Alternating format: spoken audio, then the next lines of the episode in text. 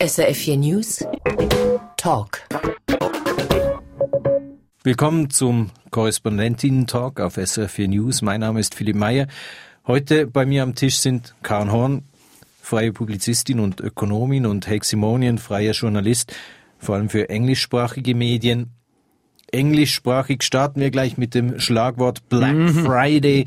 Das ist der Tag nach Thanksgiving, an dem Millionen von US-Amerikanerinnen und US-Amerikanern die Läden stürmen. Es ist der nationale Schnäppchentag.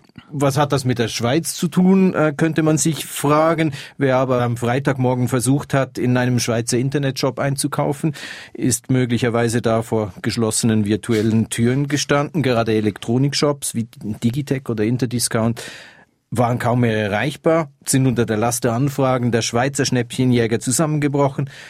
Warum geht der Schweizer Handel in so eine Tradition ein, die eigentlich gar keine Schweizer Tradition ist? weil jeder versucht, neue Chancen zu finden und neue Anreize zu finden, um ihren Geschäfte anzukurbeln. Äh, es ist nicht nur in der Schweiz. Ich weiß nicht über Deutschland oder Frankreich, aber ich habe heute Morgen die englischen Zeitungen und äh, Internetseiten durchgeblättert sozusagen und ist gerade in Großbritannien das Gleiche. Das ist Black Friday und alle sprechen über tiefsten Preisen und Möglichkeiten, sei es im physischen Handel oder äh, im Internethandel. Ich glaube, jeder versucht natürlich einen Vorteil zu gewinnen. Diejenigen, die sich nachteilig finden, besonders, ja, es gab einen tolle Artikel nur in der englischen Ausgabe der Financial Times, leider hier nicht zu sehen. Ein Journalist, ein Reporter hat wirklich eine Rundreise in Großbritannien gemacht und hat gesehen, wo das Handel floriert, ähm, zum Beispiel London, spezialisierte Luxusläden, aber andererseits Provinzstädte Stockport, eine Stadt, was ich sehr gut kenne, im Nordwesten, wo das Zentrum fast tot ist. Erstmals, weil einige schon zu Internet emigriert sind, aber zweitens, weil man auch ein riesen Out-of-Town Shopping Center gebaut hat und leider die alte Stadtmitte lebt nicht mehr. Ist es denn sinnvoll, dass man solche Verkaufsstrategien übernimmt, Karma? Na, ich denke, das muss der Handel schon selber wissen und der wird es, weil er es in der Schweiz, glaube ich, auch noch nicht so lange macht, erst im Nachhinein dann wirklich beurteilen können.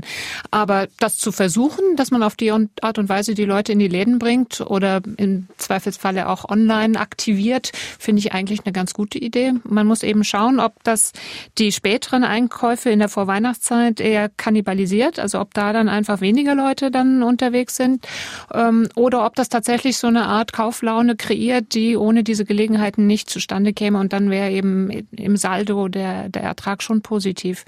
Ich verstehe es auch vor dem Hintergrund, dass natürlich in den Ländern drumherum solche Aktionen auch stattfinden, insbesondere in Deutschland. Und man weiß ja, wie viele Schweizer in Deutschland einkaufen. Hm. Wenn sie da irgendwie gegen anstinken wollen, dann müssen sie schon was Ähnliches unternehmen. Und darum denke ich, ist das, ist das schon eine sinnvolle Geschichte. Jetzt ist es ja nicht die einzige Aktion. Man erinnert sich ganz früher, gab es mal einmal im Frühjahr einen Ausverkauf, einmal im, im Herbst einen Ausverkauf. Äh, mittlerweile gibt es den ganzen, das ganze Jahr hindurch Aktionen, Sonderrabatte, Sale, Any Day. Kann man sich da überhaupt mit sowas noch ausdifferenzieren oder äh, rea wieso reagieren die Kundinnen und Kunden überhaupt noch auf sowas? Weil wir alle ein Schnäppchen suchen, weil wir alle Geld sparen wollen, weil wir alle klug erscheinen wollen und so weiter und, und so fort. Ich finde es keine schlechte Idee. Das Problem ist natürlich, wenn man das jeden Tag macht, dann ist das kein Schnäppchen mehr, das ist Alltag. Also man muss nicht übertreiben. Wo, wo ist die Grenze? Ich weiß es nicht. Ist es einmal im Jahr oder zehnmal im Jahr oder was weiß ich, ich, ich weiß es nicht. Vielleicht einmal im Monat. Ich erinnere mich, ich bin mit einer deutschen Kollegin heute hier. Mein erster Job im Ausland war in Frankfurt in den 80er Jahren. Man hatte noch derzeit in Frankfurt in den großen Läden die, die Sonderschlussverkauf. Und es war für mich ein Rätsel als jemand, der aus Großbritannien kam, dass man in Deutschland mindestens derzeit diese Art Verkäufe nur zweimal im Jahr machen könnte und zu bestimmten regulierten ähm, äh, Jahreszeiten. Und für jemand, der eher die, den Freihandel kennt, das war schon eine Überraschung. Jetzt sind wir vielleicht ganz auf der anderen Seite äh, gewechselt. Das war der Winterschlussverkauf Winter- und, und Sommerschlussverkauf. Ne? Das genau. war wenigstens schön ordentlich. Ja, alle gleichzeitig. genau. Ähm, ja, also ich finde, dass das eine relativ äh, normale menschliche Angelegenheit ist, nach Schnäppchen zu gucken, aber es kommt mir ein wenig unschweizerisch vor. also uns erklären immer wieder unsere Schweizer Freunde, dass der Schweizer per se nicht nach möglichst günstigen Waren sucht, sondern nach möglichst guten Waren. Also es geht um Qualität und nicht um den Preis. Und insofern ist das eigentlich eher ein bisschen anstößig, dieses, dieses Suchen nach der möglichst günstigen Gelegenheit, dieses Suchen nach dem, nach dem Preis, der nach unten wegrutscht. Aber ich, mich, mich hat das noch nie so richtig überzeugt, denn letztlich wollen wir doch alle möglichst viel mit möglichst wenig erreichen. Auf der anderen Seite wird es für den Handel nicht extrem schwierig überhaupt noch äh, zu kalkulieren, wenn kaum mehr jemand irgendwann mehr was zu normalen Preisen in Anführungsstrichen kauft, wenn wenn man nicht mehr so richtig sehen kann, wer ist eigentlich, ähm, wie viel muss ich wann eigentlich von was da haben, wird das nicht sehr kompliziert. Aber oh, die Hoffnung natürlich vom Handelsseite ist, dass die Kunden nicht nur das kaufen, was sie sonst morgen oder übermorgen gekauft hätten, dieser Kannibalisierungseffekt, mhm. dann hat man am Ende nichts gewonnen, man hat eher verloren, weil man den Gegenstand kauft, verkauft, was man morgen teurer hätte verkaufen können. Aber die Hoffnung ist, weil wir dann so in enthusiastisch und euphorisch und in besten Laune sind, dass wir Dinge kaufen, die wir tatsächlich nicht brauchen oder wir hatten es mindestens nicht vor, diese Dinge zu kaufen. Und als ja als äh, als Handels äh, auf der Handelsseite hofft man am Ende dann daraus einen guten Profit zu machen. Aber macht man sich nicht die Marge kaputt? Ich kann mir das ehrlich gesagt nicht vorstellen und ich würde das auch getrost dem Handel überlassen. Die werden, die werden schon wissen, was sie da machen. Und wenn sich das nicht lohnt, dann werden sie davon auch wieder abspringen. Also ich kann mir nicht vorstellen, dass die sich auf etwas einlassen, was auf Dauer für sie eher schädlich ist. Und man kann die Kalkulationen ja anpassen. Man verkauft die Ware dann mit einem Grundpreis eben teurer und sieht zu, dass man das ausbalanciert mit den Rabatten, die man zu anderer Zeit gibt. Also das machen die Airlines schon seit ewigen Zeiten mit ihren Tarifen hm. für Flugtickets, wie die genau genau ähm, rechnen oder was für Algorithmen die haben, um ihre Staffelungen zu bestimmen, keine Ahnung, aber kompliziert ist es und irgendwie kommen die auch um die Runden.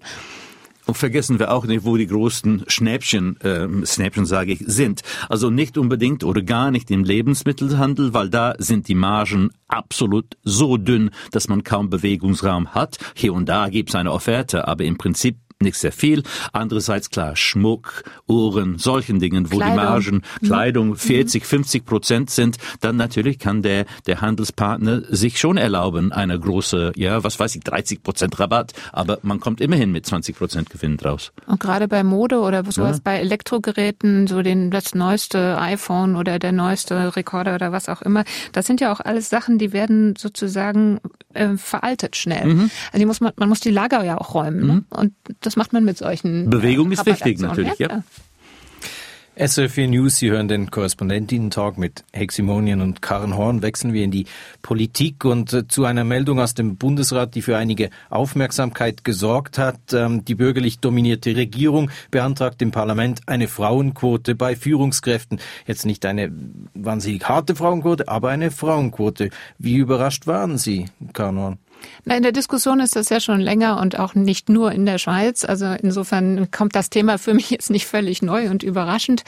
Ähm, ich bin ganz froh, dass es sich um eine weiche Quote handeln soll. Erstens, das schafft eine ganze Menge Bürokratie, das schon, aber wenigstens ist es eben nicht irgendwie sanktionsbewehrt. Das ist, das denke ich, ist schon mal eine gute Sache. Ich erwarte nicht, dass das im Parlament durchkommt. Insofern ist es wahrscheinlich eher so ein rhetorisches Signal, das mal wieder gesetzt wird.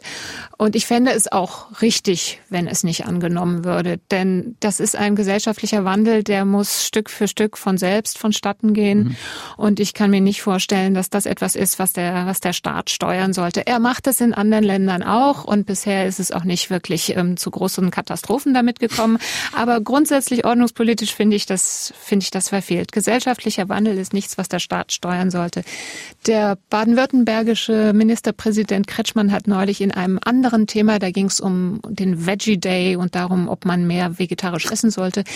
Da hat er gesagt, das ist etwas, dafür ist die Politik nicht die geeignete Trompete. Mhm. Ich fand diesen Ausdruck sehr schön, ja. Also wenn man einen sozialen Wandel bewirken möchte, dann soll man das im kleinen Kreis oder in, in eben äh, zivilgesellschaftlichem Ambiente machen. Das ist nichts, was von oben von Regierungen eingetütet werden sollte. Das ist nicht das richtige Forum. Habe wirklich nichts hinzuzufügen. Also stimme vollkommen zu. Ich glaube, diese Idee, Konzept ist vollkommen wünschenswert, aber wenn es irgendwie von oben kommt, geht immer zu Zynismus, Skeptizismus, äh, Alibi-Frauen und so weiter und so fort. Ich glaube, es ist besser ist, dass wir hier ein organisches Prozess weiterführen. Man hat es gesehen, dass es langsam, klar, vielleicht für vielen zu langsam gewachsen ist, die Frauenquote. Es wird wahrscheinlich weiter wachsen. Es ist gut, dass eine Regierung ein Beispiel gibt, aber sowas kann man nicht verordnen. Aber wenn man ja sieht, dass es seit vielen Jahren sehr gut ausgebildete Frauen gibt mit wirklich viel Erfahrung und sie trotzdem da nicht die entsprechende Repräsentanz in diesen Gremien bekommen, ist es denn nicht sinnvoll, wenn man da halt ordnungspolitisch trotzdem mal ein Zeichen setzt? Ich glaube, dass sich da jetzt schon ganz von selbst eine ganze Menge bewegt. Es geht nicht von heute auf morgen und es ist auch nicht so, dass ähm, geeignete Frauen ähm, wie Sand am Meer vorhanden wären, hm. die man in alle diese Positionen bringen könnte. Aber ich glaube, dass den Unternehmen zunehmend klar wird, auf was sie verzichten, wenn sie eben nicht auf die Expertise von Frauen und ihr, ihr eigenes, anderes Denken, ihre, ihre Herangehensweise an bestimmte Managementfragen setzen. Ähm, ich, ich höre das sowohl aus Unternehmen als auch aus der Universität, wo man natürlich aus dem Universitätsbetrieb selber solche Erfahrungen hat, aber auch so ein bisschen gerade bei den Betriebswirten spiegelt, was in den Unternehmen passiert. Und ich, für mich ist ziemlich deutlich, dass der Eindruck sich langsam herumspricht, ähm, dass man auf dieses Know-how nicht verzichten kann, dass man auf die sozialen Kompetenzen nicht verzichten kann, dass die, dass die, dass die Dynamik, die dadurch entsteht, dass man gemischte Boards hat, sowohl Aufsichtsräte als auch im, in, in der Geschäftsleitung, dass ein, einfach schon die Mischung etwas bringt. Mhm. Also jetzt nicht nur, dass das Frauen Stereotyp irgendwie angeblich bessere Sozialkompetenzen haben oder, oder so etwas, sondern ähm, das mag auch so sein. Aber darüber will ich jetzt gar nicht vertieft mich äußern, weil ich auch die Statistiken für wenig belastbar halte. Der Punkt für mich ist einfach, dass die Mischung dazu führt, dass Themen angesprochen werden und aufs Tapet kommen, die sonst vielleicht so nicht mhm. erörtert würden. Und die, die Mischung hat etwas Kreatives, hat etwas Dynamisches und die Unternehmen scheinen immer mehr zu mehr, immer mehr zu begreifen, dass sie das auch brauchen und nutzen sollten. Und insofern sollte man der Sache einfach ein bisschen Zeit geben, immer wieder gerne auch drüber reden, aber das nicht verordnen. Also das Signal ist schön, aber man kann es auch bei dem belassen. Ist es das, was ist? Also außer, dass es die Lage sich nochmals für Jahrzehnte nicht ändert und dann muss, muss man selbstverständlich von oben nochmals einen Schub geben oder einen weiteren Schub geben. Ich glaube nicht, dass das nötig sein sollte. Also das, die Entwicklung geht in diese Richtung mhm. ganz spontan. Da müssen wir uns gar mhm. keine Sorgen machen. Am äh, Montag startet die Wintersession der eidgenössischen Räte. Im Zentrum stehen neben der Umsetzung der Masseneinwanderungsinitiative, über die wir dieses Mal nicht reden, weil wir in zwei Wochen sicher wieder dazu kommen, ähm, vor allem Finanzgeschäfte. Und dabei wird unter anderem durch alle Fraktionen hindurch und sogar im Bundesrat, wie man jetzt hört, mehr oder weniger offen über die Aufweichung der Schuldenbremse diskutiert. Also jenes Instrument, das äh, in dem die Schweiz in den letzten Jahren geschafft hat, die Schulden zu stabilisieren während die Verschuldung anderer Staaten äh, stark gestiegen ist. Wie deuten Sie diese Diskussion, Kanon? Ich finde das vollkommen verständlich vor dem aktuellen Zinshintergrund, dass da Begehrlichkeiten kommen. Ne? Also da könnte man sich doch prima verschulden und das würde die Zinslast im Haushalt nicht enorm nach oben treiben. Und irgendwelche sinnvollen Ausgaben kann man sich ja immer ausdenken. Und das gilt für alle politischen Lager. Also es überrascht mich überhaupt nicht. Aber ich fände es äh, fatal. Ich fände, es wäre ein verheerendes Signal. Ähm, und man sollte da doch ein, doch ein bisschen bremsen, die, diejenigen, die meinen, jetzt, jetzt sei die Zeit. Also man kann natürlich ökonomisch argumentieren, wir sind in einer Situation, wie ich schon sagte, mit eben sehr niedrigen Zinsen. Die Last im Haushalt würde nicht größer, aber erstens, man könnte ja auch versuchen, sie ein bisschen zu senken noch weiter, wäre auch nicht so schlecht. Dann hätte man mehr Verfügungsmasse, mehr ungebundene Ausgaben im Budget, wäre auch nicht so schlecht. Das zweite Argument, was man macht, ist natürlich das mit dem sogenannten Crowding Out. Also es ist ähm, normalerweise die Sorge, dass wenn der Staat sich verschuldet, um irgendwelche Ausgaben damit zu bestreiten, dass er damit die Zinsen treibt und dass er damit dann wiederum private Investoren mit einer höheren, mit höheren Kosten für Investitionen zurücklässt und damit sinnvolle private Investitionen unterbindet. Das kann man alles bei dem gegenwärtigen niedrigen Zinsniveau nicht sagen. Und insofern, wie gesagt, ist es, ist es nachvollziehbar, dass das jetzt kommt. Aber man könnte die Gunst der Stunde ja auch nutzen, um eben noch weiter abzubauen, um einen, einen, einen stärkeren Grad an Nachhaltigkeit zu erzielen. Und das hielte ich für sinnvoll.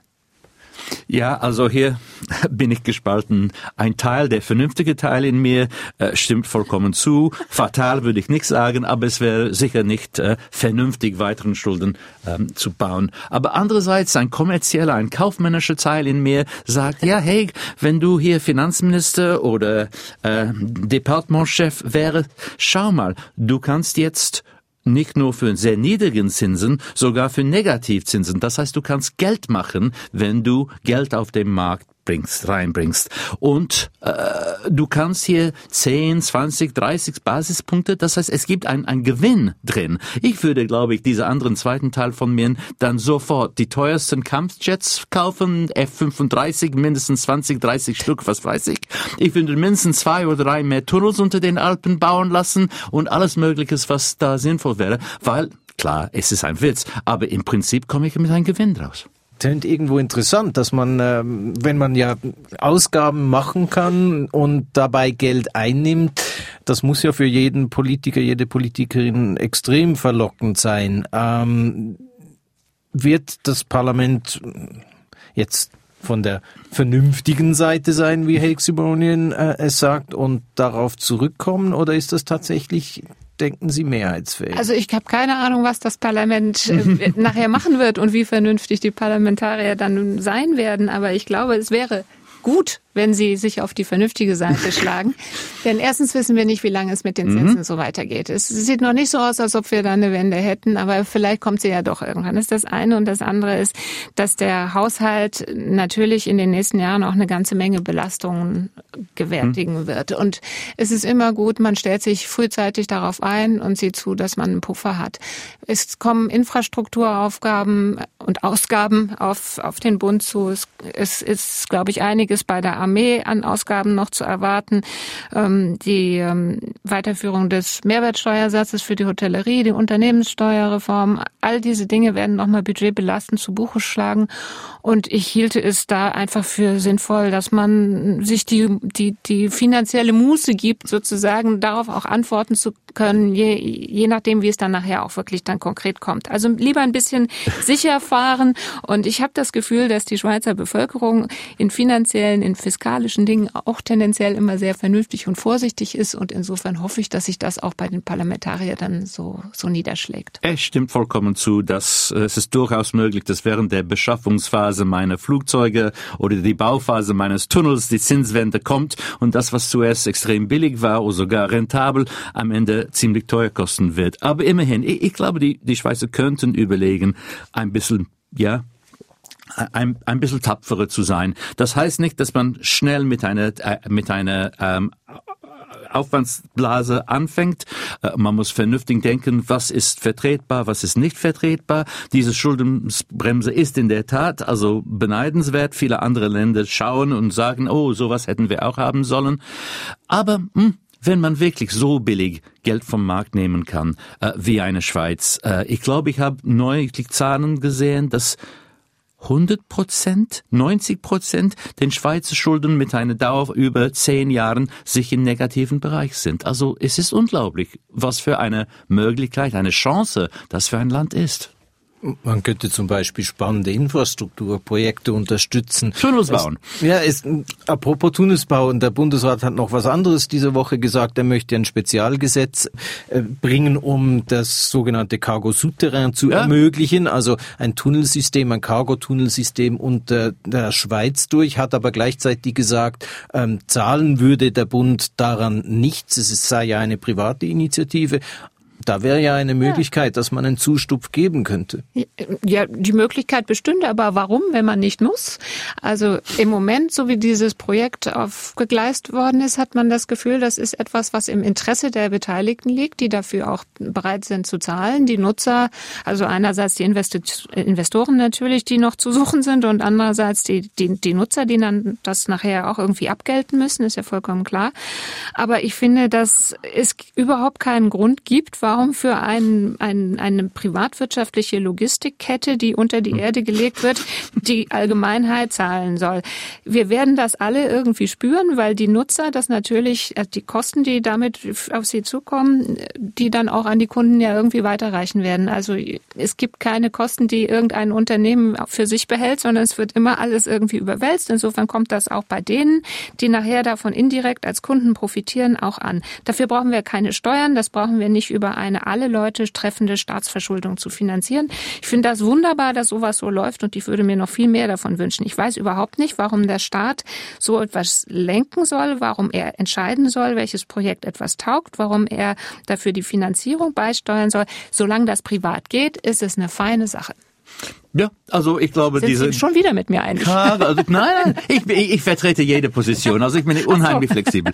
Ähm, äh, äh, nein, äh, Spaß beiseite. Äh, äh, diese Cargo Swiss Idee ist vielleicht ein, ein, ein, ein Schritt zu weit, aber dass das Land an wichtige Infrastrukturen, Projekten denkt und besonders in so Niedrigzinszeiten und vielleicht überlegt, das, was man vor, was weiß ich, für 20, 30 eher vorhatte, das dann 15 Jahren zu beschleunigen, das finde ich gar nicht so schlecht. Und natürlich eine normale normale wirtschaftliche Antwort oder ökonomische Antwort ist, ah ja, aber solche Programme würden nur die Inflation dann ankurbeln. Aber wenn wir seit drei Jahren in einer Deflationsphase sind und ja, die Chancen von Inflation noch relativ weit entfernt sind, auch dieses Argument äh, ist nicht besonders äh, gewichtig. Sie haben es gemerkt, ich habe versucht, dieses Projekt auch, auch inhaltlich noch ein bisschen in die Diskussion reinzuschmuggeln, ähm, weil es ist schon seit 30 Jahren eine eine Idee, die immer wieder mhm. immer wieder kommt mit diesem mit diesem Untergrund ähm, Verteilsystem ist eine sehr große Investition, äh, die dann notwendig ist. Glauben Sie, es ist in der heutigen Zeit realistisch, dass so sowas auf privatwirtschaftlicher Ebene in der Schweiz gebaut wird? Ich glaube, dass es nicht realistisch ist, weil es unglaublich viel kosten würde.